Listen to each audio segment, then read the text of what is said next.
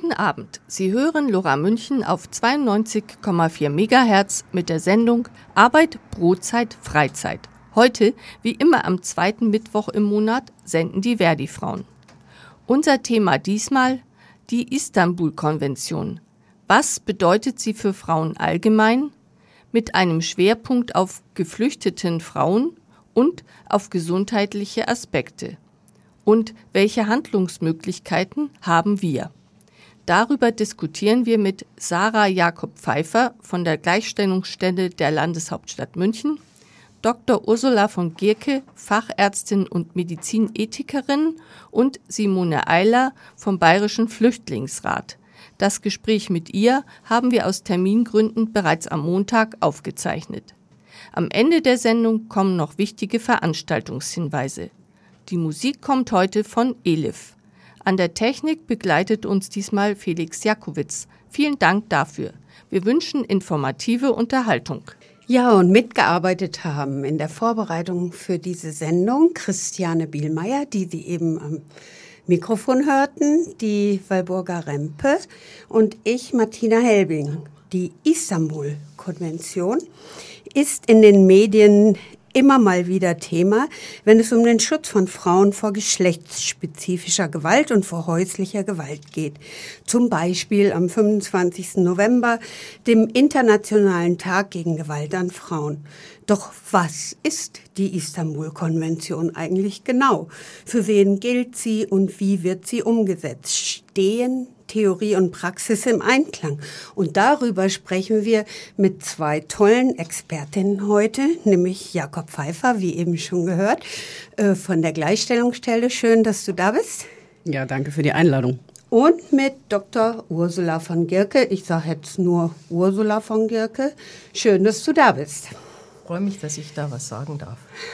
Ja. Bisschen dichter ans Herzlich Mikrofon. willkommen auch von mir. Ich bin jetzt die zweite Diskussionspartnerin hier am Mikrofon. Ähm, ja, beginnen wir mit der, mit der Istanbul-Konvention. Ich weiß, dass es sie seit 2011 gibt und in Deutschland ist sie seit 2018 gültig. Zunächst mit Vorbehalten und Einschränkungen, aber jetzt unbegrenzt. Und, aber ihr wisst sicherlich besser, was das alles bedeutet.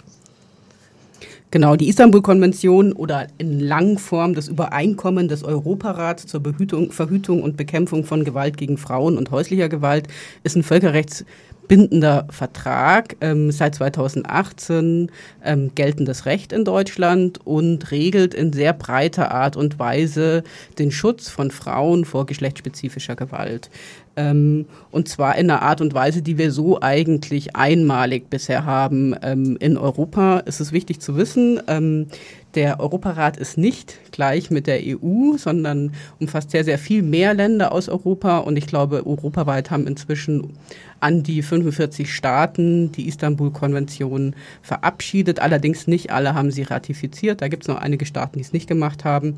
Und ähm, was natürlich besonders schmerzlich ist, ist, dass die Türkei, die ja das Land ist, in dem die auch verhandelt worden ist, deswegen auch in die Kurzfassung Istanbul-Konvention ähm, auch wieder ausgetreten ist. Das heißt sozusagen, das ist schon auch ähm, ein, ein Vertrag, ich würde vielleicht sogar sagen, es ist ein feministisches Recht, das gilt, ähm, weil es in einer Art und Weise regelt, dass ähm, oder den Zusammenhang herstellt ähm, zwischen der Gleichberechtigung der Geschlechter und Gewalt gegen Frauen und geschlechtsspezifischer Gewalt. Ähm, das ist sozusagen im Recht bisher einmalig. Was regelt die Istanbul-Konvention? Sie regelt im Grunde genommen den gesamten Bereich der Prävention vor geschlechtsspezifischer Gewalt in den ganzen unterschiedlichen Teilbereichen, wo wir auch nachher mehr hören werden, zum Beispiel im Bereich ähm, FGMC oder im Bereich Zwangsverheiratung, aber natürlich auch auch im Gewaltschutz in Bezug auf Partnergewalt oder in Bezug auf die Rechtsprechung, ähm, in Bezug auf Vergewaltigung. Also das ist schon der zweite Teil, nämlich ähm, sie stellt bestimmte Anforderungen an die Staaten, die sie ratifiziert haben, an die Gesetzgebung, dass sie eben auch insbesondere die Opfer schützen muss. Ähm, sie formuliert Ansprüche an den gesamten Bereich von Schutz und Unterstützung von gewaltbetroffenen Frauen und Mädchen. Ähm, sie regelt nochmal explizit den Bereich Migration und Asyl. Da ist sie ja erst in Deutschland auch seit wenigen Monaten ohne Vorbehalte gültig. Ähm, und sie regelt auch, und das ist natürlich für uns alle, die wir zu geschlechtsspezifischer Gewalt arbeiten, besonders wichtig, ähm, die Datenerfassung. Also sie ähm, fordert quasi, dass die Daten erfasst werden, ähm, um sozusagen auch sinnvoll in diesen Bereichen arbeiten zu können. Es gibt, glaube ich, ein Kontrollgremium, ne, das äh, die Umsetzung auf der nationalen Ebene überwacht oder kontrolliert. Und ich glaube, Deutschland, in Deutschland ist auch, diese, das heißt Grevio abgekürzt, aber da könnt ihr ja vielleicht nochmal erläutern, was das genau bedeutet. Die sind in Deutschland gewesen und haben, glaube ich, so grundsätzlich sich lobend geäußert, aber natürlich auch einige Kritikpunkte dann angebracht. Ne? Ja, genau. Also im Grunde genommen ist das Verfahren so, und das regelt die Istanbul-Konvention auch, dass es Staatenberichte gibt, wo die Staaten selber berichten, wie sie dieses Gesetz umsetzen. Ähm, und dann gibt es aber auch so etwas, was wir Schattenberichte nennen. Das heißt sozusagen, die Organisationen, die, die zu diesen Themen arbeiten können, zusätzlich noch Berichte einreichen und auch Kritik üben an der Umsetzung. Das ist natürlich ganz besonders wichtig. Und auf Grundlage der Schattenberichte und der Staatenberichte hat Grevio an einzelnen Punkten die Umsetzung gelöst gelobt, zum Beispiel ähm, bei der Anpassung ähm, der Strafverfolgung oder des, des Strafrechts in Bezug auf ähm, Vergewaltigung. Daher gab es ja eine Änderung. Ähm, aber es gibt auch eine ganz deutliche Kritik in Bezug auf beispielsweise die Frauenhausplätze, die wir viel zu wenig haben in mhm. Deutschland und auch auf viele weitere andere Bereiche. Insbesondere auch, dass es in Deutschland keine umfassende bundesweite Strategie gibt, die Istanbul-Konvention umzusetzen. Hm, welche Organisationen sind das eigentlich, die diese Schattenberichte machen, genauer gesagt, die auf, genauer hinschauen? Das haben, glaube ich, mehrere Organisationen gemacht. Es gibt was ziemlich, also es gibt ein Bündnis Istanbul-Konvention, in dem verschiedene Organisationen vertreten sind, die auch sozusagen hier Einreichungen gemacht haben. Was auch besonders ist, ist, dass alle das machen können. Also ich muss jetzt nicht irgendwo eingetragen sein in irgendein Register oder ein eingetragener Verein, sondern ich könnte beispielsweise auch sagen, ähm, wenn wir in einem bestimmten Bereich Erfahrung haben, Frauenhaus beispielsweise, und wir haben da eine ganz konkrete Kritik, dann könnte ich das auch tun. Aber genau. Ich denke, dass es insofern eine ganz wichtige Sache ist, dass ein Gesetz nicht nur als Gesetz äh, formuliert wird und es müsste dann angezeigt werden, wenn dagegen verstoßen wird, sondern dass das ein Kontrollmechanismus in seiner gesetzgeberischen Ursprung schon mit drin hat. Und diese Grevio-Berichte, der erste, also der letzte ist jetzt am 24. Juni 22 gekommen und da wird wirklich runtergebrochen, bis auf in welche Städten wird gut gearbeitet, äh, über welches Thema. Und diese Kleinteiligkeit, die finde ich sehr hilfreich, weil sie den örtlichen Initiativen dann was an die Hand gibt. Und es ist natürlich wie immer im föderalistischen System, dass manche Sachen in der Kommune sind, andere Sachen sind auf äh, Länderebene und Bundesebene. Und du hast gerade gesagt, Jakob, dass die, ähm, die nationale Strategie eigentlich noch nicht ausformuliert ist.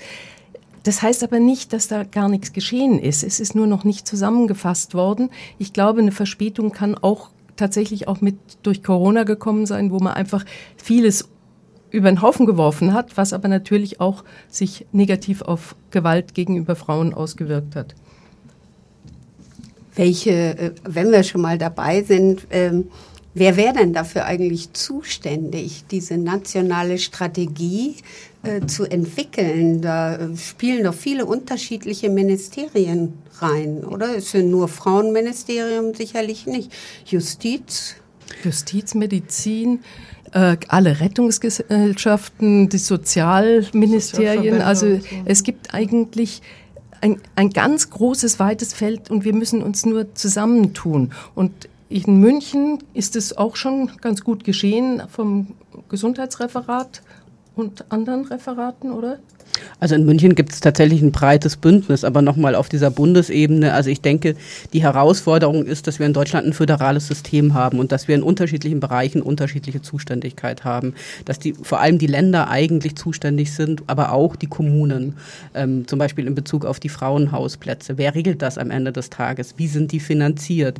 Ähm, das ist im System gar nicht so einfach. Jetzt gerade ist die Bundesregierung dabei, einen Rechtsanspruch, ähm, ein Gesetz mit einem, für einen Rechtsanspruch auf einen Frauenhausplatz zu formulieren. Andere fordern wiederum, ähm, ein Rechtsanspruch ähm, ist gar nicht so hilfreich. Die autonomen Frauenhäuser fordern eine fallunabhängige Pauschalfinanzierung der Frauenhäuser, was wir auch eigentlich sinnvoll finden würden. Ähm, weil sobald es sozusagen an, an einzelnen Personen hängt, ist die Abrechnung sehr viel aufwendiger, als wenn es einfach eine Pauschalfinanzierung gibt. Ähm, und das ist natürlich so ein, ein Dickicht, das in manchen Punkten auch eine große Freiheit ermöglicht und auch Möglichkeiten schafft und sozusagen auch entsprechend des Subsidiariat Subsidiaritätsprinzip sozusagen auch Handlungsspielraum in der Kommune vor Ort möglich macht, wo München ja auch ein tolles Beispiel für ist. Aber auf der anderen Seite ist es natürlich nur da, wo es dann auch den politischen Willen gibt, wird es dann auch umgesetzt. Und das kann ja eigentlich nicht sein. Also das ist sozusagen die Herausforderung, das zu bündeln und die ganzen unterschiedlichen Zuständigkeiten unter einen Tisch zu kriegen. Ich möchte mal ein Beispiel geben aus Berlin, die relativ weit sind, weil die eine Organisation, die heißt Signal und zwischen jedem Buchstaben ist ein Punkt drin. Die haben einen runden Tisch gemacht und da ist von der Polizei über die Ärztekammer, der Paritätische Verein, die, äh, der Berufsverband der Frauenärzte, Berliner Hebammen, die Barmer Ersatzkasse, die Berliner Feuerwehr, die Apothekenkammer und noch etliche mehr.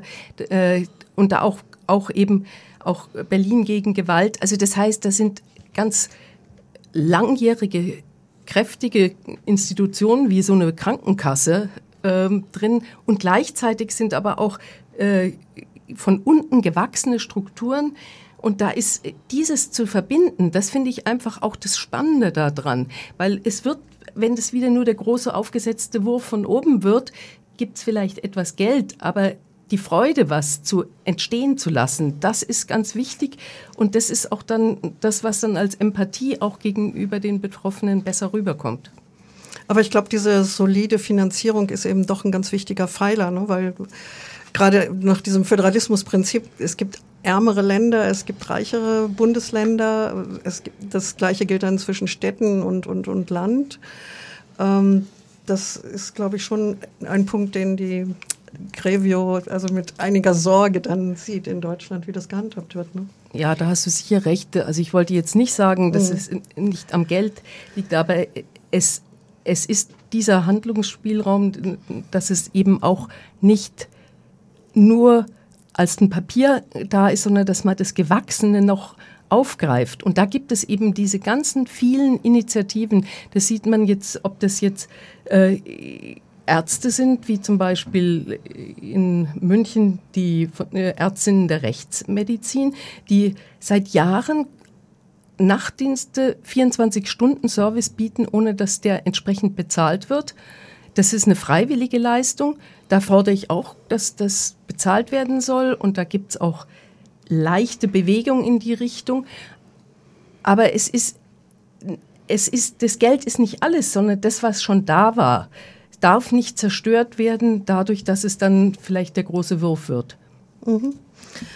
Du hast jetzt, Ursula, eigentlich schon fast eine Überleitung gemacht zu unserem zweiten Thema. Wir möchten jetzt äh, ein bisschen auf die äh, gesundheitlichen Aspekte eingehen. Und da bist du ja die Expertin. Du kannst uns vielleicht da noch ein paar wichtige Punkte sagen. Ähm, Darf ich, ich noch was ganz Kleines ja, zu dem Thema ja. davor sagen? Das Ärzteblatt hat am 2. Juni er hat berichtet, dass die Europäische Union, eben nicht der Europarat, am 2. Juni 2023 der EU, äh, Istanbul-Konvention beigetreten ist. Das finde ich jetzt insofern spannend, weil äh, das ja für die Länder dann, die alle in der EU sind und die zum Teil noch nicht mal äh, unterzeichnet haben, jetzt einen neuen äh, sagen wir mal, Impetus gibt, dass die sich auch da anstrengen müssen. Und ich gratuliere euch, dass ihr die Sendung so zeitnah zu ja. dem 2. Juni macht. Das finde ich da ganz interessant. Ja, das habe ich auch gesehen und das ist eine überwältigende Mehrheit. Und interessanterweise war es gerade in Bezug auf die ähm, Asylgesetzgebung so, dass die Mehrheit viel kleiner war. Also die, die Mehrheit der Ja-Stimmen, die da zugestimmt haben. Also es, es spiegelt sich schon so ein bisschen der politische Trend in, in Europa wieder. Aber ich finde es auch gut, dass das äh, EU-Parlament jetzt eben beschlossen hat, die Istanbul-Konvention zu ratifizieren, heißt, glaube ich, der Fachbegriff dann dafür. Ne? Ja, vielleicht machen wir jetzt mit den äh, medizinischen Aspekten weiter. Ähm, also wir haben mit großem Interesse den Artikel von dir auch gelesen im, im Deutschen Ärzteblatt über die weibliche Genitalbeschneidung bzw. Genitalverstümmelung. Ja. Vielleicht kannst du da den Bogen herstellen zum, zur Istanbul-Konvention. Ich, ich denke, dass es schön ist, dass ich dazu sprechen darf und mir war es auch ein großes Anliegen, dass äh, meine Erfahrungen, die ich in dem Münchner Bündnis äh, von Netzwerk gegen FCGMC, äh, äh, wie du gerade gesagt hast, die äh, Genitalbeschneidung der Frauen, äh, aus diesem Kreis eigentlich alle Argumente über die Jahre gehört habe und ich musste da auch sehr viel lernen, weil äh, in meinem Jahrgang war das sowieso gar völlig unbekannt. Junge Menschen, äh, Ärztinnen und Ärzte wissen inzwischen über die Beschneidung weiter. Aber man braucht auch hier nicht nur das Wissen, sondern man braucht Strukturen. Und da braucht man eigentlich, und das ist sehr ähnlich eigentlich wie bei anderen Gewaltsachen, auch man braucht eine Prävention. Man braucht die Versorgung von Menschen, die mitten in der Not sind, die das Problem haben. Und man braucht eine langfristige äh, äh, Möglichkeit heilen zu können. Das ist im Fall von der Genitalverstümmelung ist es die Rekonstruktion, so gut es eben geht und da gibt es auch Wege. Äh, ähm, was wir als Ärzte, glaube ich, brauchen, ist, dass wir ähm, bei der Prävention schon im Kindesalter anfangen, bei den Kinderuntersuchungen, äh, äh, da gibt es ja diese Checklisten und dass man da auch schon mit aufnimmt, ob ein Kind, das unter einem Kulturkreis kommt, wo eine Beschneidung noch üblich ist, dass man dort dokumentiert, ob das Genitale in Ordnung ist oder nicht oder schon beschnitten ist. Das ist wichtig, damit es eben nicht äh, später im Ausland beim Verwandtenbesuch beschnitten wird. Es ist, wir, wir haben sehr lange darüber nachgedacht, wie wir das machen können, dass das nicht diskriminierend ist. Äh, ich denke, man sollte es alle Kinder einmal genital untersuchen, weil es natürlich auch wichtig ist und gehört, man soll keine Scham haben, das Genitale zu untersuchen, bei allen Kindern, weil dort auch mal Missbildungen oder Probleme bestehen können. Und darum ist es wichtig, dass man da anfängt. Weiter geht es dann, dass man in der Schwangerschaft auch äh, untersucht und auch die Mütter darauf hinweist, und wenn es geht, auch der Partner, der gerne mit zu den Gesprächen eingeladen wird, dass man ähm, in Deutschland unter keinen Umständen beschneiden darf. Äh, man darf auch nicht nach der Geburt wieder zunähen. Und es, das ist jetzt, was Kinder und Frauen angeht, aber im Prinzip müssen alle Ärzte es einmal gehört haben, dass es Probleme geben kann, die chronische Schmerzen machen, die, äh, die chronische Entzündungen machen, die psychologische Probleme bringen und dass man da in den äh, Studium, in der Weiterbildung, in der Fortbildung das Wissen einfach weitergibt. Und Darf ich kurz mal zwischenhaken? Ja, natürlich. Wäre das äh, eine Möglichkeit, wie man äh, die Istanbul-Konvention umsetzt, indem man in Lehrpläne für Medizinstudentinnen sowas mit aufnimmt, genau. oder? Das ja? ist äh, genau das und, und auch in die Weiterbildung. Also wenn jemand und zwar nicht nur von den Gynäkologen, sondern diese Kultursensibilität muss einfach auch äh, ein Chirurg haben und es äh, muss auch äh, die Sozialmedizin haben und es müssen äh, die Pädiater haben. Das heißt, wir müssen da viel inklusiver alles mit reinnehmen, wo, dass man sich mit sowas auskennt, was halt in Deutschland früher unbekannt war. Und das Letzte ist, und das ist, finde ich, nur für die Spezialisten, dass die Operationen äh, mit der Rekonstruktion, wo man äh, sozusagen diese Verstümmelung zurückgängig machen will, dass die Frau nicht so viel Schmerzen hat, nicht Infektionen hat, vielleicht sogar wieder Lust am äh, Geschlechtsverkehr hat, dass man da schaut, dass es einen guten einheitlichen Standard gibt, dass nicht jeder operieren kann, weil äh, ich, es geht um wesentlich mehr als nur eine Naht aufzumachen. Und das muss auch mit Qualitätsstandards, die wir sonst in der Medizin haben, auch verquickt werden. Mhm. Sag mal, neulich war, ich darf mal kurz in der Zeitung doch so groß, dass hier in München eine Gynäkologin, die sich speziell um Frauen kümmert, die beschnitten wurden und auch das wieder rückgängig machen und so weiter, äh, ja fast pleite gegangen mhm, ist oder ja. ist sie pleite gegangen, weil ne? die Kassen das nicht zahlen. Also es gibt schon mehrere ähm, äh, Punkte, dass es sich verbessert hat, dass die Diagnose Beschneidung überhaupt in dem Abrechnungskatalogen auftaucht. Aber was sie nicht machen, ist, es ist halt eine Ziffer unter anderen Krankheiten, dass sie aber wesentlich mehr Zeit braucht, äh, dass man ein, ein ganz schambelegtes äh, Thema hat. Da brauchst du Zeit, da muss man Vertrauen erwerben und dann noch ist es oft, dass noch eine Sprachbarriere dabei ist und dass ganz oft viele Menschen mitkommen in die Praxis. Es ist voll und laut und äh, braucht einfach Zeit. Und diese Zeit muss irgendwie besser bezahlt werden, weil man sonst kann man das gar nicht leisten. Das muss verhandelt werden, sozusagen äh, in Berlin, äh, dass da eine Abrechnungsziffer kommt. Ich habe früher im HIV-Bereich gearbeitet da haben wir eine Extraziffer bekommen, weil jeder Mensch dann, der seine Erstdiagnose bekam oder eine schwere Komplikation hatte, der braucht einfach mehr Zeit. Und das wurde abgerechnet und seitdem ging das dann auch, dass äh, sich Leute niedergelassen haben und die Zeit genommen haben. Und ich hoffe, dass diese Auseinandersetzung, die jetzt um die Finanzen geht, dass die dazu führt, dass man darüber mehr nachdenkt der äh, bayerische Gesundheitsminister Holicek hat auch dort Ansätze gemacht. Er wollte einen äh, sozialen Fonds machen, damit das äh, über einen Fonds äh, gesponsert wird. Ich fände es besser, es würde in die richtige kassenärztliche ähm, Abrechnungswesen reinkommen, das anständig bezahlt wird für eine gute Arbeit. Okay, okay Uschi, Ursula, danke. Ähm, wir machen jetzt eine kleine Musikpause. Guten Abend, Sie hören die Verdi-Frauen bei Lora München. Heute zum Thema Istanbul-Konvention. Wir haben zwei Expertinnen im Studio, mit denen wir bisher versucht haben, eine erste Annäherung an die äh, allgemeine Bedeutung der Istanbul-Konvention zu finden und dann besonders den Aspekt der Gesundheit nochmal äh, betont haben. Und ähm, das ist diese gesundheitlichen Sachen betreffen vor allen Dingen geflüchtete Frauen. Und das ist dann praktisch die Überleitung. Wir hören nämlich jetzt äh, von einer besonders schutzbedürftigen Gruppe, den geflüchteten Frauen, in einem vorab aufgezeichneten Gespräch mit Simone Eiler vom Bayerischen Flüchtlingsrat. Die Istanbul-Konvention gilt ja ausdrücklich für alle Frauen.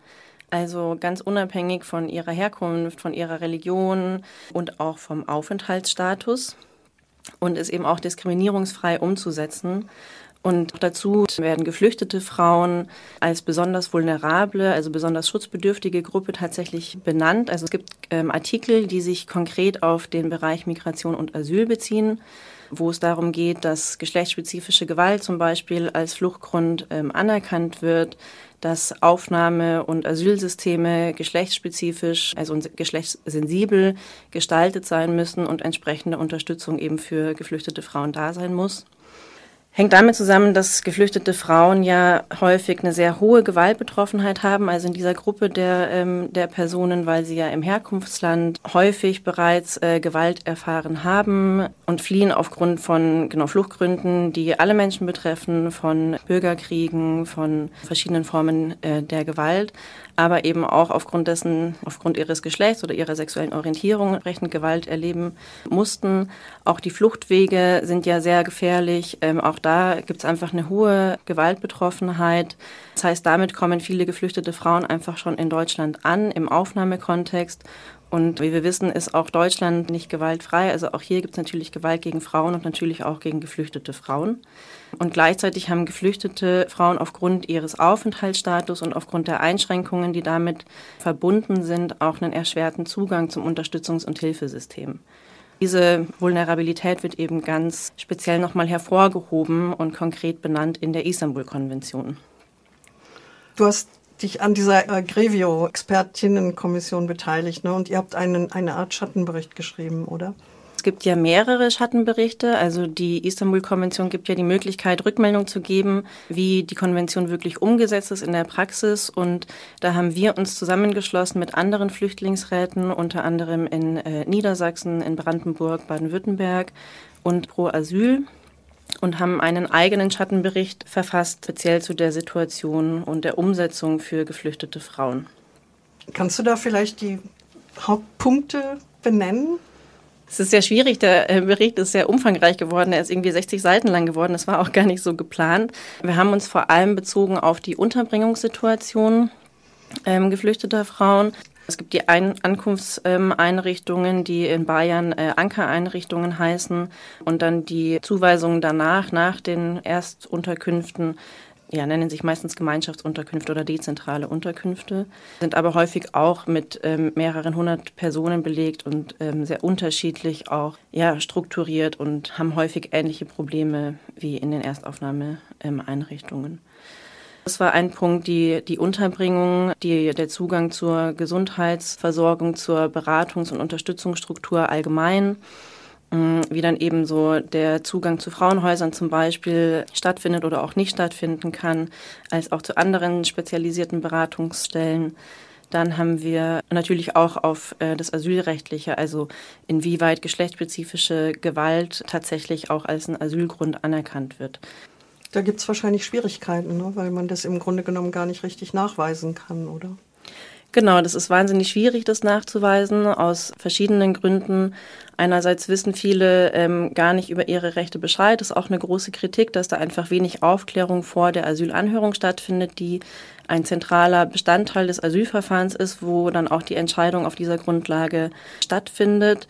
Dann ist natürlich sowas Gewalt, gerade geschlechtsspezifische und sexualisierte Gewalt, häufig was, was mit äh, Scham verbunden ist, auch mit Traumatisierungen und dadurch natürlich große Hürden sind, überhaupt darüber zu sprechen, gerade mit eben unbekannten Personen wie dem Anhörer oder der Anhörerin in der, im Interview. Und dann gibt es aber auch in der Rechtsprechung einfach tatsächlich Probleme. Es gibt eigentlich gesetzlich die Grundlage unter dem Begriff der sozialen Gruppenzugehörigkeit, ähm, einen Asylgrund, also Diskriminierung, die aufgrund von einer Zugehörigkeit zu einer bestimmten sozialen Gruppe stattfindet, Asylrecht zu bekommen.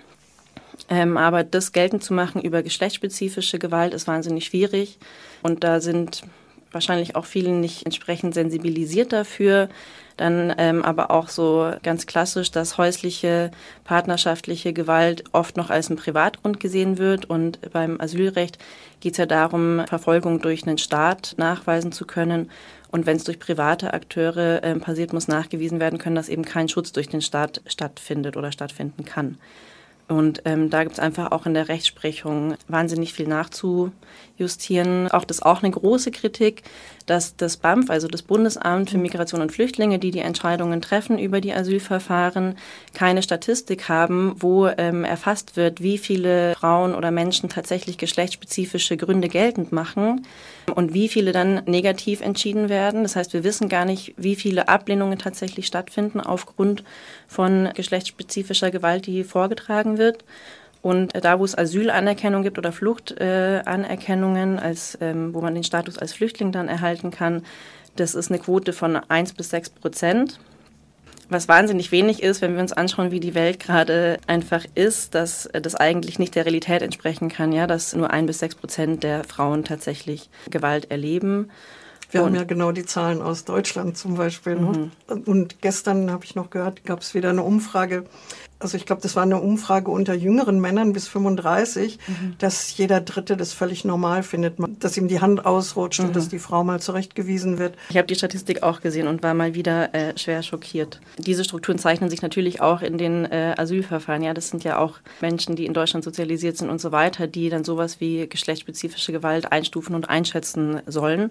Deswegen da ist auch eine große Forderung, die wir auch in dem Grevio Schattenbericht mitgebracht haben, was auch von Grevio unterstützt wurde, dass es einfach ähm, eine Statistik geben muss, wie viele geschlechtsspezifische Gewaltversuchen geltend zu machen und wie viele davon abgelehnt werden und aus welchen Gründen sie abgelehnt werden. Also da ist einfach ein großer Datenmangel da. Ich kann mir vorstellen, dass es auch ein besonderes Problem ist mit, äh, mit der Sprache. Man Dolmetscherinnen braucht, die auch geschlechtssensibel dann, dann übersetzen. Was also genau, in so einer Anhörung fürs Asylverfahren gibt es immer einen Anhörer oder eine Anhörerin, dann eine übersetzende Person. Und es gibt auch sowas wie Sonderbeauftragte. Das ist eigentlich auch eine Unterstützung für besonders ähm, sensible Situationen, unter anderem bei geschlechtsspezifischer Gewalt, wie vorab eine, also auch Begleitpersonen mit äh, in das Interview nehmen zu können, in die Anhörung und auch zu sagen, ich brauche eine weibliche Übersetzerin oder auch eine weibliche Anhörerin, damit ich über diese Gewalterfahrungen sprechen kann, weil das zum Beispiel vielleicht mit einer männlichen Person noch mal schwieriger ist oder noch eine größere Hürde. Mhm. Aber über dieses Recht sind auch wenige informiert. Das wird auch nicht automatisch so gehandhabt und viele Frauen fühlen sich dann auch in der Anhörung zu unsicher, zu sagen, ich möchte das hier abbrechen, weil ich kann gerade nicht darüber sprechen mit der Situation oder vor männlichen Personen, mit männlichen Personen, fällt mir das wahnsinnig schwierig. Also das auch noch mal eine wahnsinnig große Hürde. Und dann auch ähm, hat auch Grevio kritisiert, diese Kritik wurde auch aufgenommen, dass die Personen einfach nicht genau geschlechtssensibel und gewaltsensibel geschult sind, nicht ausreichend. Also es gibt diese Sonderbeauftragten, aber die sind auch nicht flächendeckend eingesetzt. Das heißt, es ist schon so ein bisschen ein Zufallsprinzip, wer dann tatsächlich einen Sonderbeauftragten oder Sonderbeauftragte mit dazu bekommt große Forderung, die äh, aufgenommen wurde, dass ähm, eben Deutschland verpflichtet ist, alle Personen, die am Asylverfahren beteiligt sind, also von Anhörerinnen, Übersetzerinnen, andere Mitarbeitende, jetzt nur im Asylverfahren, aber auch in den Unterkünften geschlechtsspezifisch geschult werden müssen und auch gewaltsensibel geschult werden müssten.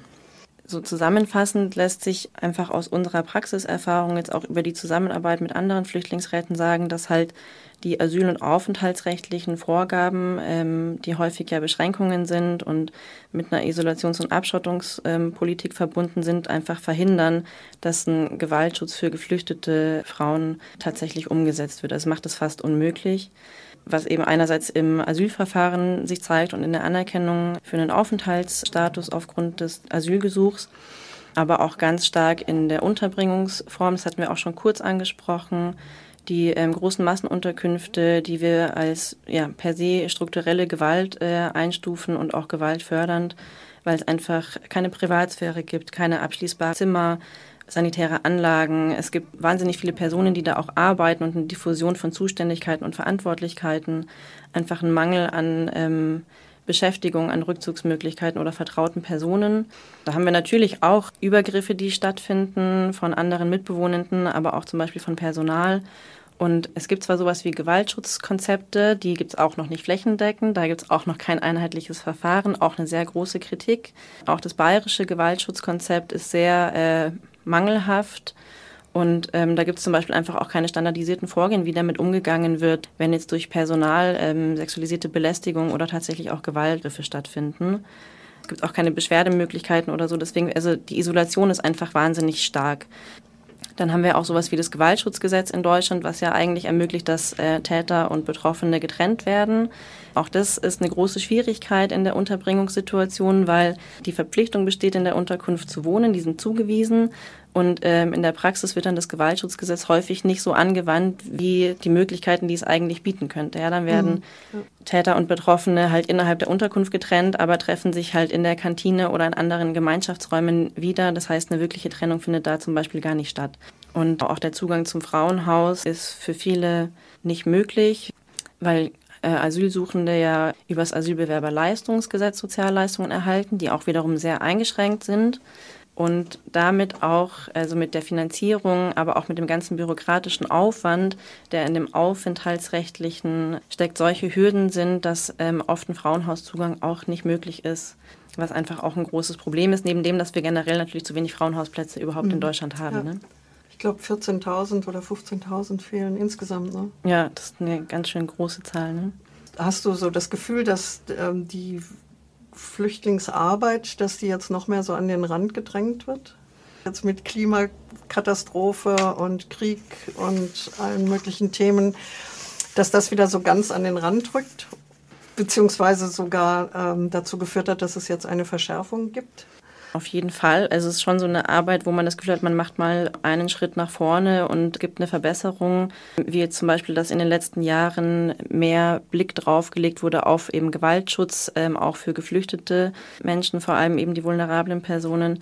Aber genau, dann macht man auf einmal wieder zehn Schritte, Schritte rückwärts. Also es ist, genau, also die Unterbringungssituation, es wird immer mehr ähm, verschärft. Da gibt es einfach auch wenig ähm, Verbesserungen. Auch diese Gewaltschutzkonzepte, Gewaltschutzmaßnahmen anderer Art, die kommen einfach nicht bei den Betroffenen aktuell an. Und manchmal verschiebt es auch so ein bisschen die Diskussion weg von, naja, diese Art von Unterbringung und von Umgang mit ähm, asylsuchenden Menschen ist einfach ähm, nicht menschenwürdig, wenn man sich dann an diesen einzelnen Aspekten auch so ähm, festhält und da Verbesserungen versucht, dann gerät es auch manchmal so in den Hintergrund und jetzt im europäischen, in der europäischen Dimension haben wir natürlich jetzt die Asylrechtsreform, die heftigst zu kritisieren ist, also was ein riesengroßer Rückschritt ist. man sich nur fragt, okay, wie kann das sein, wie konnte das passieren, dass jetzt wieder Asylverfahren an die europäischen Außengrenzen verlagert werden, wo die Situation eh schon seit Jahren und Jahrzehnten so wahnsinnig prekär ist und die Menschen einfach viel Gewalt erleben und in sehr menschenunwürdigen Bedingungen ja, festgehalten werden oder eben auch in Herkunftsländer oder Drittstaaten, die gefährlich sind, zurückgeschoben werden. Und Deutschland hat da ja eigentlich eine wichtige Rolle als europäischer ähm, Akteur. Und jetzt unter dem Aspekt der Istanbul-Konvention, die schreibt ja in der Präambel, dass sie ein Europa schaffen will, was frei von Gewalt gegen Frauen und häuslicher Gewalt ist. Und da ist natürlich auch ähm, sowas wie diese neue Reform, ja, es ist einfach dramatisch, was für Entwicklungen das da gerade nimmt. Wie, wie schafft ihr das in, in eurem Team, euch da irgendwie zu stabilisieren, dass ihr nicht, nicht an den Punkt kommt, so, das ist äh, irgendwie so ein Kampf gegen Windmühlenflügel, wo wir gar keine Chance haben? Ich glaube, das Team allgemein, dass wir ein gutes Team sind und äh, uns gegenseitig motivieren und gut zusammenhalten. Dann muss man vielleicht auch Erfolge anders definieren und kleine Erfolge sind natürlich schon auch, wenn in Einzelfällen geholfen werden kann, wie auch immer das dann passiert und sich das auch vor Augen zu halten, dass man dann eben für eine oder wenige Personen auf jeden Fall eine Verbesserung erwirken konnte oder zumindest unterstützend an der Seite stehen konnte. Wir haben natürlich verschiedene Strategien auch. Und eins ist auch diese ganze Kritik nach außen zu tragen und ähm, ja eben durch Öffentlichkeitsarbeit auch andere Menschen in der Gesellschaft in Deutschland darauf hinzuweisen, was da wirklich passiert, dass das nicht nur in unserem Kreis so verbleibt. Also diese Solidarisierung zu erreichen, ne? Also ja, genau. Von, ja, genau. Ähm, und das nicht nur in finanzieller Form, also Spenden sind wahrscheinlich immer willkommen, und, sondern mhm. auch ja, eine Demo ist zum Beispiel geplant. Ne? Es gibt eine neue Kampagne jetzt auch ähm, aufgrund dieser ja, asylrechtlichen Reformen. Die Kampagne heißt Offen bleiben. Das ist ein zivilgesellschaftliches Bündnis von verschiedenen Organisationen und Einzelpersonen. Da kann jede, jeder äh, unterzeichnen. Es gibt eine Website, die heißt offen-bleiben-münchen.de. Also erstens mit einer Unterschrift und dann natürlich mit voller Power zur Demo zu kommen am 16.07. Die findet statt ab 16 Uhr und geht vom Gärtnerplatz zum Marienplatz. Und das ist natürlich eine Möglichkeit und wäre großartig, wenn da viele Menschen kommen, einfach laut sind und ihre Empörung und ihren Frust und ihr Engagement einfach zeigen, dass wir eine andere solidarische Gesellschaft brauchen und ähm, auch eine andere Asylpolitik. Werden Sie Mitglied im LoRa Förderverein oder spenden Sie uns. Informationen und Beitrittsformulare gibt's unter www.lora924.de oder rufen Sie uns an unter der Telefonnummer 480 2851. Noch einmal 480 2851. Hallo, Sie hören die Verdi-Frauen auf Lora München. Und heute mit dem Thema Istanbul-Konvention. Äh, die vergangene Viertelstunde haben Sie ein Interview gehört, äh, was Walburga Rempe, meine Kollegin, die hier auch im Studio ist, geführt hat mit Simon Eiler vom ähm, Bayerischen Flüchtlingsrat. Aber wir hatten vor dem Interview versucht zu klären, was ist eigentlich die Istanbul-Konvention, äh, wie kann sie ratifiziert werden, umgesetzt werden, was für Möglichkeiten gibt es? Und haben zwei tolle Expertinnen im Studio, nämlich die Dr. Ursula von Gerke. Sie ist Fachärztin und Medizinethikerin und Jakob Pfeiffer von der Gleichstellungsstelle. Und nun geht's in den letzten Diskussionspart. Und nach diesem Interview, das graust einem ja richtig, was da erzählt wird, oder? Also äh, wie ist es überhaupt möglich, mit der Istanbul-Konvention äh, in, in den Flüchtlingseinrichtungen so umzugehen mit Frauen? Ja, also ich glaube, das ist ganz wesentlich, dass wir uns klar machen, dass die Istanbul-Konvention ein sehr konkretes Gesetz ist. Ähm, wir befassen uns mit Themen, wenn wir uns mit geschlechtsspezifischer Gewalt befassen, die ja sehr schwer sind. Und ich finde es deshalb ganz besonders wichtig, immer im Kopf zu behalten, wo wir hinwollen. Wir wollen eine Gesellschaft, in der wir alle gleichberechtigt, selbstbestimmt und frei von Gewalt leben können. Und ich kann immer nur sagen, die Istanbul-Konvention hat 81 Artikel, die sind nicht besonders lange und sie ist sehr verstehbar geschrieben. Also ich empfehle allen, sie zu lesen und auch mit der Istanbul-Konvention zu argumentieren. Ähm ich möchte für Ärzte was wieder mal sagen. Äh, drei Punkte der Artikel 25. Das, das gilt nämlich die Istanbul-Konvention für Ärzte und Ärztinnen, die Pflege, medizinisches Personal und die Sozialberufe. Das ist ein Gesetz und es muss auch in die Köpfe kommen von diesen Berufsgruppen, dass das dazugehört. Und was ich dabei noch wichtige Paragraphen finde, ist der Artikel 11, Datensammlung und Forschung und 15 Ausbildung und Fortbildung. Weil die sind genau wie du sagst, so konkret, dass man sagen kann, hier, hier ist wirklich der Punkt, da, soll, da müssen wir mal drauf gucken. Ich versuche das ja für Ärzte zu finden. Äh, zum Beispiel äh, ist die häusliche Gewalt ist ja auch äh, völlig unabhängig von Migration, ist ja immer in unserer Gesellschaft gewesen. Und äh, nicht in, nur in unserer, sondern weltweit. Die WHO hat auch dazu was rausgegeben, äh, nämlich den Umgang mit Gewalt in Paarbeziehungen und mit sexueller Gewalt gegen Frauen. Also das heißt, wir haben hier ein weltweites Problem, das durch alle Schichten geht.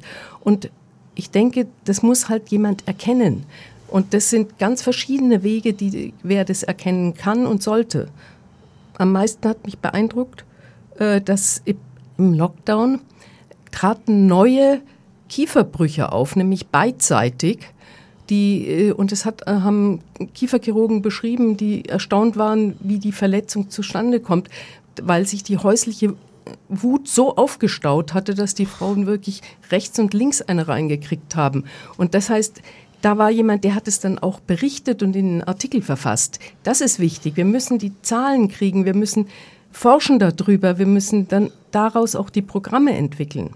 Wobei wir auch genau bei der Partnergewalt wissen, dass es häufig nicht die Wut ist, die dazu führt, sondern dass es ähm, ein Machtverhältnis ist, das sich ausdrückt in dieser Gewalt gegen Frauen. Also wir haben jeden dritten Tag in Deutschland wird eine Frau umgebracht von ihrem Partner. Jeden Tag versucht es ein Partner. Also wir haben sozusagen ähm, in dem Bereich auch ein strukturelles Machtverhältnis. Das finde ich auch wichtig, weil die Istanbul-Konvention, das habe ich vorhin gesagt und ich kann es nur wiederholen, ähm, benennt dieses strukturelle Machtverhältnis ähm, der Geschlechter und stellt einen Zusammenhang her zwischen Gleichberechtigung und frei von geschlechtsspezifischen geschlechtsspezifischer Gewalt leben. Und ich glaube, das ist total wichtig im Kopf zu haben. Und ich möchte deswegen auch nochmal auf Artikel 13 verweisen. Der richtet sich nämlich an alle. Von der Istanbul-Konvention. Von der Istanbul-Konvention. Ähm, das ist der Artikel zur Bewusstseinsbildung. Und wir müssen sozusagen wegkommen davon zu meinen, das wäre ein Spezialthema, sondern geschlechtsspezifische Gewalt ist so breit verankert in unserer Gesellschaft. Wir sind alle betroffen. Wir sind betroffen, weil wir Opfer werden von den unterschiedlichen Formen von Gewalt. Wir sind aber auch betroffen, weil es Täter gibt. Und diese Täter sind in unserem Umfeld. Ähm, das sind nicht immer irgendwie Leute, die wir nicht kennen.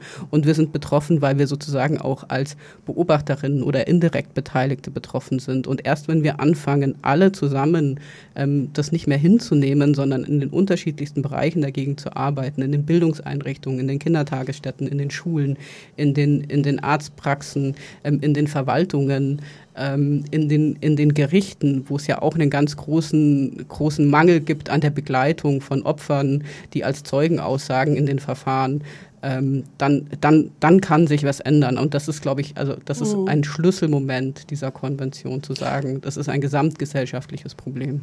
Also das heißt, da gibt es diese Konvention, die unheimlich äh, eine gute Situationsanalyse beschreibt und äh, das in Paragraphen offensichtlich fasst. Wie können wir das denn jetzt Schritt für Schritt im Kleinen, da wo die Gewalt passiert, hier in München, äh, in den Flüchtlingseinrichtungen, hier in München, vermutlich in den Auffanglagern, äh, wie, wie können wir da was machen? Also wir müssen handeln. Naja, also die Stadt München hat ja auch letztes Jahr einen Aktionsplan verabschiedet ähm, im Stadtrat gegen geschlechtsspezifische Gewalt und da sind diese Themen verankert. Wir hatten Beispiel das Thema ähm, ähm, Gewaltschutzkonzept in Flüchtlingseinrichtungen. Das ist eine Maßnahme, die die Stadt München für ihre für ihre Unterkünfte festgelegt hat, wo es erarbeitet worden ist und wo es um die Umsetzung geht. Ein anderes Beispiel ist die Akutversorgung nach sexueller Gewalt und Vergewaltigung. Da gibt es eine Maßnahme bei der Stadt München zu sagen, ähm, wir befähigen die Kliniken, ähm, sozusagen mit, mit Versorgungskit. Das Gesundheitsreferat hat ähm, die Frauenkliniken, insbesondere die, Notauf die Notaufnahmen, ähm, versorgt mit Versorgungskit, um so eine Erstversorgung nach Vergewaltigung zu machen und auch eine vertrauliche Spurensicherung. Also da kann ich dann, wenn ich vergewaltigt worden bin, ähm, in die Notaufnahme gehen und ähm, werde versorgt und kann auch, gewinne auch Zeit, wenn ich nicht sofort zur Polizei gehe, ein halbes Jahr darüber nachzudenken. Meine Daten sind auch gerichtsfest aufgenommen, um das dann eventuell später anzuzeigen zeigen, wenn ich das möchte. Ursula als Ärztin, wie ist es? Machen die Ärztinnen das dann auch und die Pflegerinnen? Also da gibt es jetzt äh, es gibt große Lücken erstmal äh, vom Wissen her. Aber es ist so, dass jetzt äh, über diesen Arbeitskreis äh, Frau und Gesundheit der Stadt München sich äh, aus großen Kliniken mehrere Gynäkologen und Gynäkologinnen zusammengetan haben und dort dieses Spurensicherungskit mit einer Anleitung, wo nimmt man überhaupt die DNA vom Täter auf, wie geht es, wie, wie dokumentiert man das, wie fotografiert man das, wie ist das auch alles mit dem Datenschutz vereinbar. Diese Sachen haben sie bearbeitet. Und äh, die Stadt hat auch dieses Kit erstmal äh, zur Verfügung gestellt. Auch dort sollte es meiner Meinung nach nicht eine weitere äh, äh so, äh, von, von also nicht mehr die Sache der Stadt sein, sondern eigentlich soll es in die Kassen, Krankenkassen gehen. Das muss einfach als eine Krankheit oder eine eben Verletzung, ein Trauma auch anerkannt werden, dass die Krankenkassen das zahlen. Und es ist jetzt so, dass äh, bei der bayerischen ähm, Regierung äh, wird im Moment ein Vertragsentwurf gemacht, wie eben die Spurensicherung und die vertrauliche Spurensicherung gemacht wird.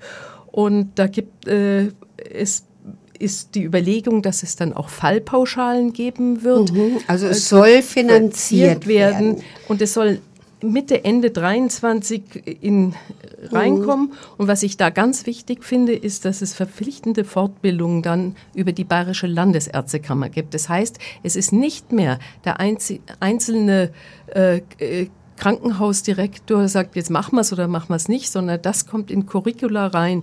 Und da kommt dann auch die Sensibilisierung, die du äh, angesprochen hattest, nämlich, äh, dass Ärzte lernen, wie ist die Gesprächsführung, welche Fragen sind notwendig, wie ist die Anamnese, wie, dass man den komplett untersucht, weil jede Gewalttat hinterlässt mindestens einen blauen Flecken.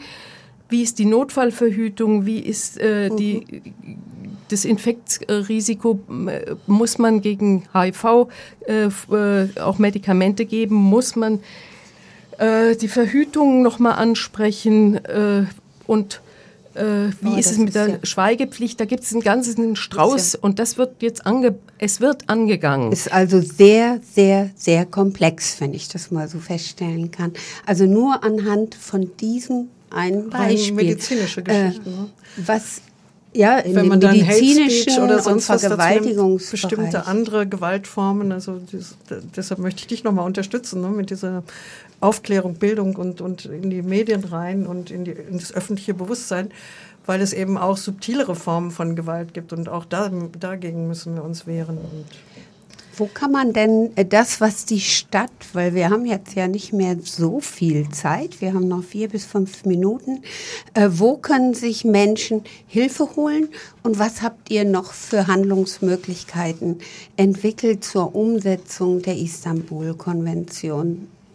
Ja, also wir haben wir haben eine Webseite gemacht, die nennt sich Gleichberechtigung schützt vor Gewalt. Da äh, sind sozusagen die ganzen ähm, Informationen auch abrufbar. Ähm, uns war besonders auch wichtig, dass das Hilfesystem bekannt wird in München. Wir haben eigentlich ein gut ausgebautes Hilfesystem ähm, und das ist, glaube ich, total wichtig, weil wir erfahren haben in Corona, dass viele sozusagen den Weg ins Hilfesystem nicht kennen.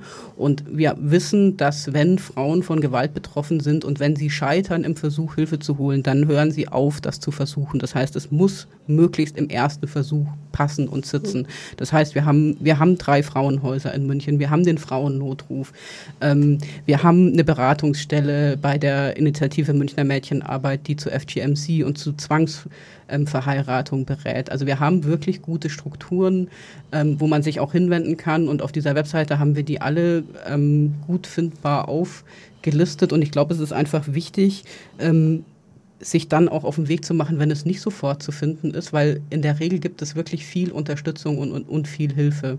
Aber es ist natürlich auch eine Hürde, die unterschiedlichen Personengruppen zu erreichen. Ich möchte nur noch einmal beispielsweise die Frauen mit Behinderungen, die in Einrichtungen leben, die sind sehr, sehr, sehr, sehr viel häufiger von sexualisierter Gewalt betroffen als Frauen allgemein. Ja. Ähm, und auch da ist zum Beispiel eine Maßnahme, eine Selbstverpflichtungserklärung mhm. umzusetzen. Also all diese Personen zu erreichen, ähm, da müssen wir genau gucken, wie erreichen wir die, damit die auch die Informationen bekommen. Wir können ja. nicht eine Information machen, die dann für alle gleich ist. Wo finden die Frauen das? Auf welcher Website? Ähm, die Website heißt www.gleichberechtigung-schützt-vor-gewalt. Okay. .de. Jeder noch ein Satz, was das Dringendste ist? Ein Satz zum Thema Istanbul-Konvention?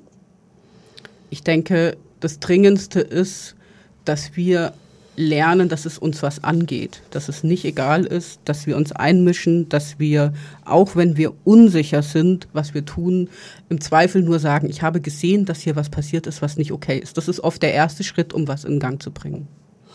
Ursula von Gierke. Hinschauen, hinschauen und eine Hand bieten, wenn es schlimm wird und weitere Hilfe zu suchen und das in allen verschiedenen Gremien, die wir haben, auch weiterzumachen. Ich bedanke mich bei euch, übergebe kurz an Walburga. Ähm, ja, ich, ich bedanke mich auch, dass ihr gekommen seid, dass ihr eure Zeit, Zeit geopfert habt und äh, wichtige Beiträge hier geleistet habt.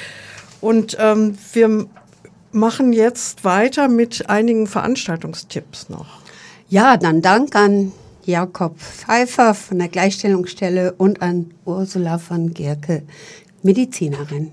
Am Mikrofon verabschiedet sich Martina Helbing. Tschüss, ciao, servus. Ja, wir bedanken uns bei unseren Gästen im Studio und bringen nun einige Veranstaltungshinweise. Unter dem Motto Frauen- und Gleichstellungspolitik im Blick veranstalten die Verdi-Frauen am Mittwoch, den 12. Juli, eine Diskussionsveranstaltung mit anschließendem Sommerfest. Das Thema ist der ewige Kampf zwischen Fortschritt und Backlash. Was tun gegen Antifeminismus? Den Input zu der Veranstaltung gibt Wiebke Else von der Antonio Amadeo Stiftung. Danach diskutieren wir mit ihr und Landtagskandidatinnen Miki Wengartz von der SPD, Gülserin Demirel von Die Grünen, Adelheid Rupp, Die Linke und angefragt sind auch Kandidatinnen der FDP, Freie Wähler und der CSU, die bislang noch kein Feedback für ihr Kommen gegeben haben. Die Veranstaltung findet im Eine Welthaus am Mittwoch, den 12. Juli statt und beginnt um 18 Uhr. Danach findet im Biergarten ein Sommerfest statt. Anmeldung bitte unter frauen.m@verdi.de. Ich wiederhole nochmal frauen.m@verdi.de. Das war sie wieder, die Sendung Arbeit, Brotzeit, Freizeit der Verdi-Frauen. Heute zum Thema die Istanbul-Konvention. Was bedeutet sie für Frauen allgemein und für geflüchtete Frauen im Besonderen? Bei uns im Studio waren Sarah Jakob Pfeiffer von der Gleichstellungsstelle der Landeshauptstadt München, Dr. Ursula von Gierke, Fachärztin und Medizinethikerin und Simone Eiler vom Bayerischen Flüchtlingsrat hatten wir interviewt. Wir bedanken uns herzlich für Ihr Kommen und Ihre Beiträge. Mitgearbeitet haben Martina Helbing, Walburger Rempe, Dagmar Fries und Christiane Bielmeier, die sich jetzt gleich am Mikrofon verabschiedet. Unseren Dank richtet sich auch an Felix Jakowitz, der die Technik wie immer klasse betreute. Ja, die Wiederholungen schauen Sie auf die Internetseite, wo Sie uns wieder hören können. Die nächste Sendung der Verdi Frauen kommt eben am 12. Juli live vom politischen Frauentreff zu den Landtagswahlen und wird in der Zeit von 18 bis 20.30 Uhr live übertragen. Deshalb entfällt unsere reguläre Sendung. Vielen Dank fürs Zuhören und weiterhin gute Unterhaltung mit Radio Lora und Stadtland Radio. Soziale und politische Beobachtungen aus München, aus Bayern und darüber hinaus. Bleiben Sie dran.